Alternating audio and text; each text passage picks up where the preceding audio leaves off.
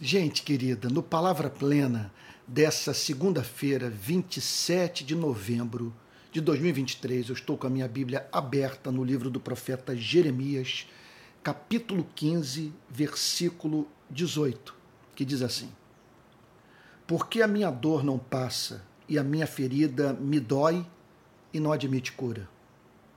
Serias tu para mim como ribeiro ilusório, como águas que enganam Jeremias estava pagando um preço altíssimo por força do seu compromisso radical com a palavra de Deus.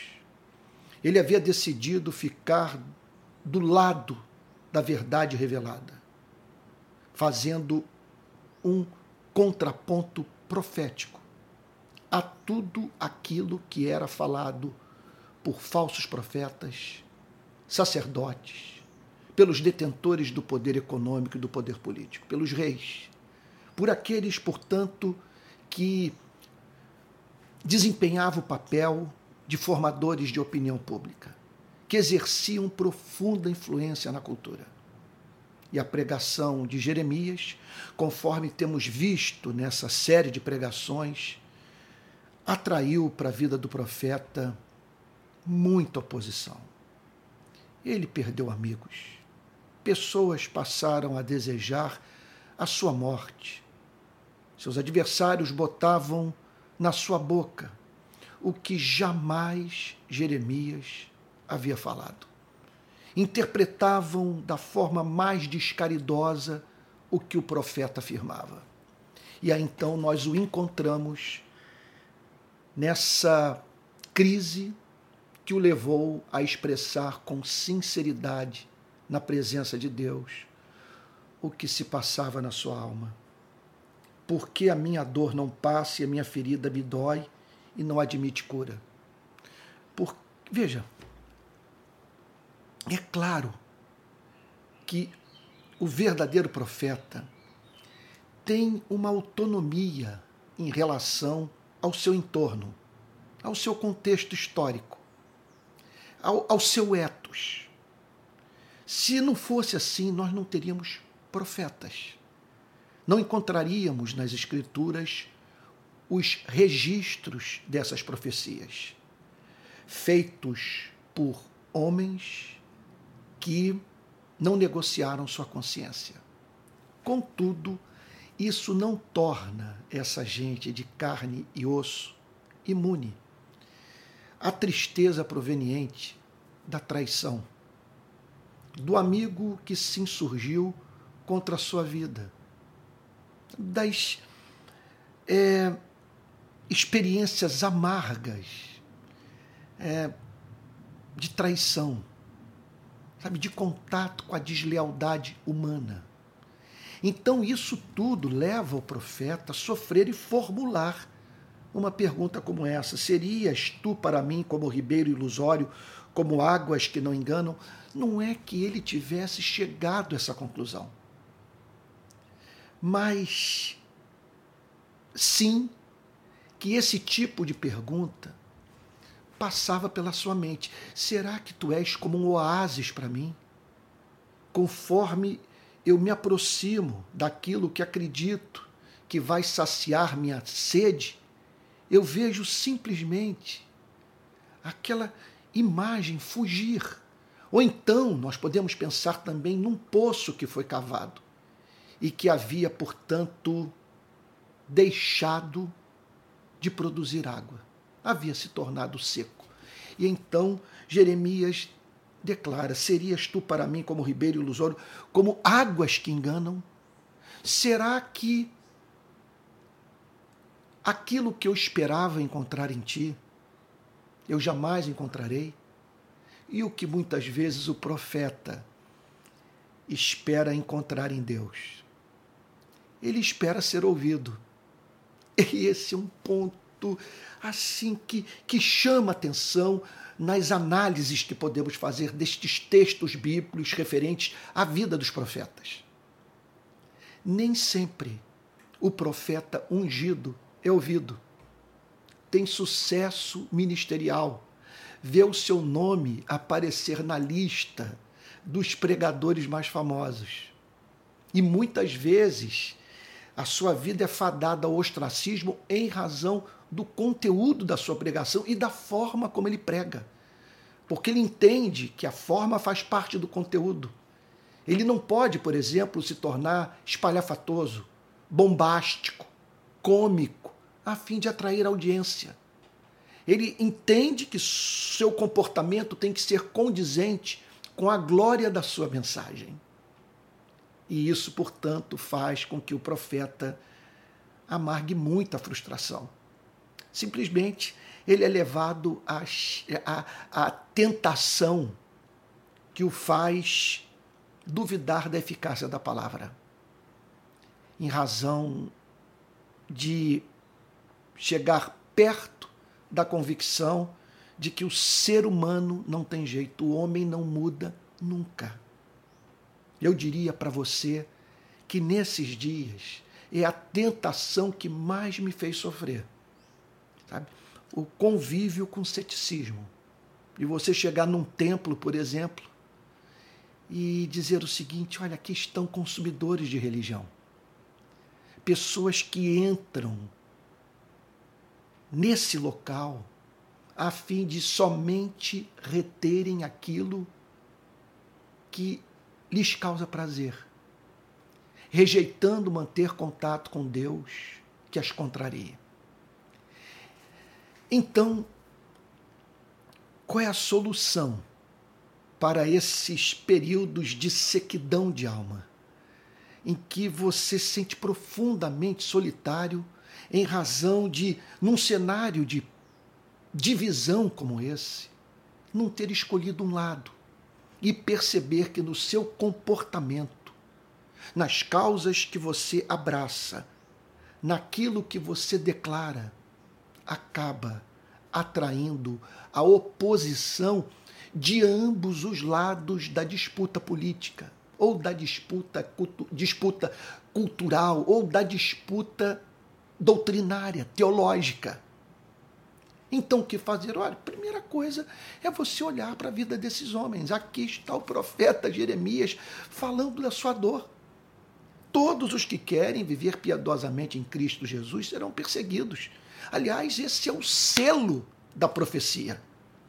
Quem profetiza simplesmente não tem livre trânsito em todas as denominações vê portas se fecharem para o seu ministério, e, e, isso de modo a não poder mais é, é, entrar em ambientes nos quais um dia o profeta foi recebido como celebridade, mas que após ter contrariado os interesses, em especial daqueles que estão à frente das instituições religiosas acabam, portanto, recebendo o estigma de falsos profetas.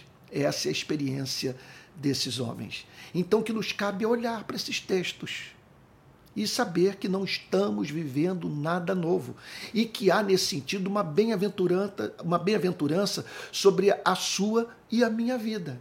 Em que consiste essa bem-aventurança? A bem-aventurança de termos sido perseguidos por causa da justiça e por causa do nome de Cristo.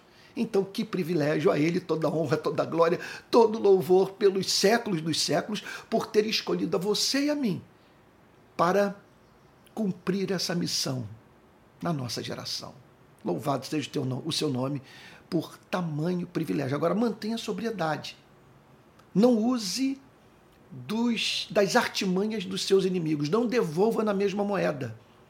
Nesses dias, por exemplo, não siga é, as sugestões das tentações de momento, entre as quais a adaptação da sua mensagem às expectativas da audiência.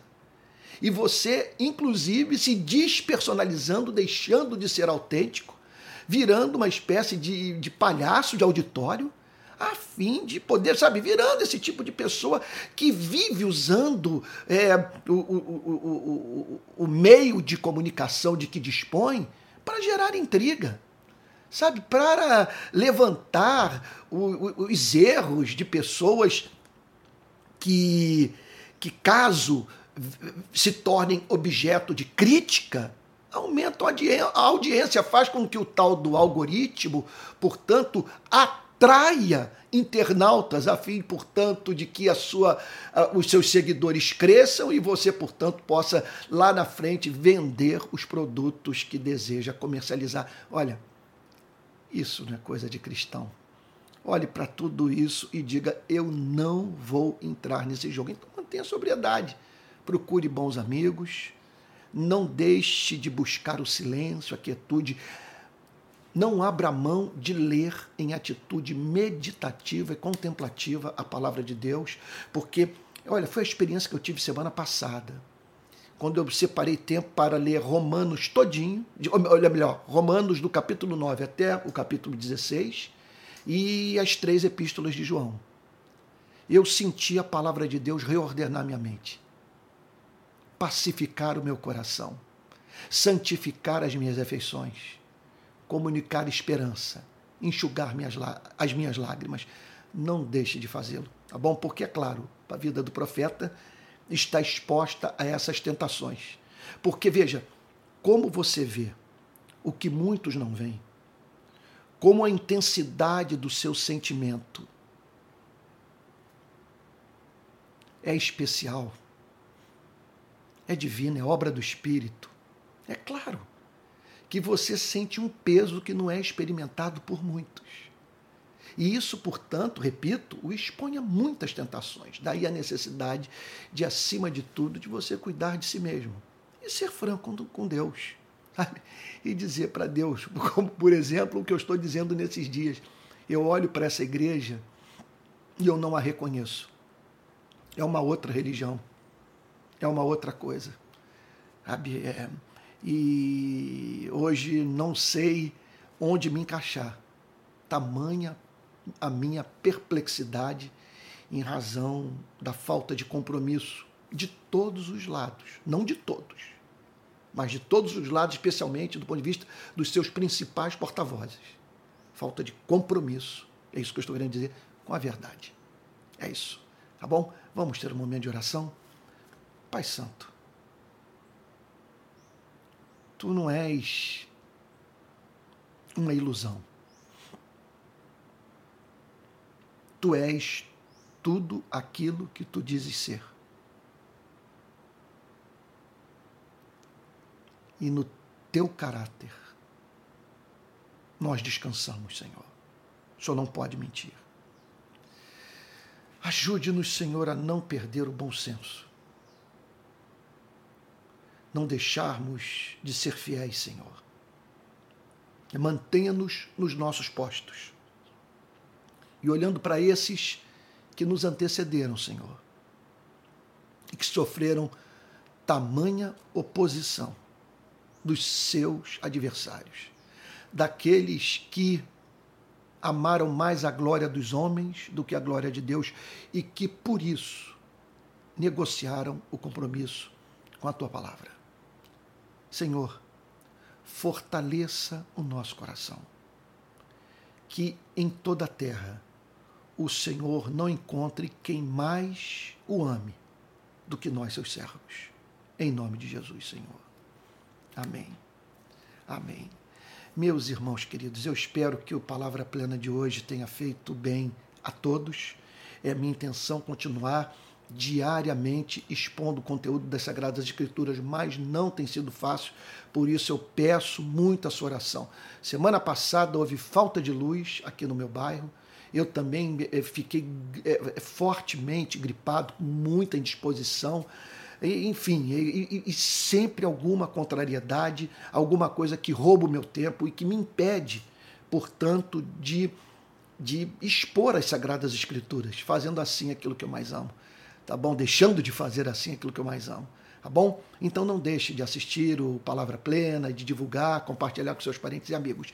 E quero dizer que esse programa ele é mantido por pessoas que creem no meu ministério, no que eu faço. E caso você queira contribuir para a manutenção do meu trabalho, aqui vai o pix palavraplena@gmail.com Que Deus o abençoe e guarde. Até o próximo Palavra Plena.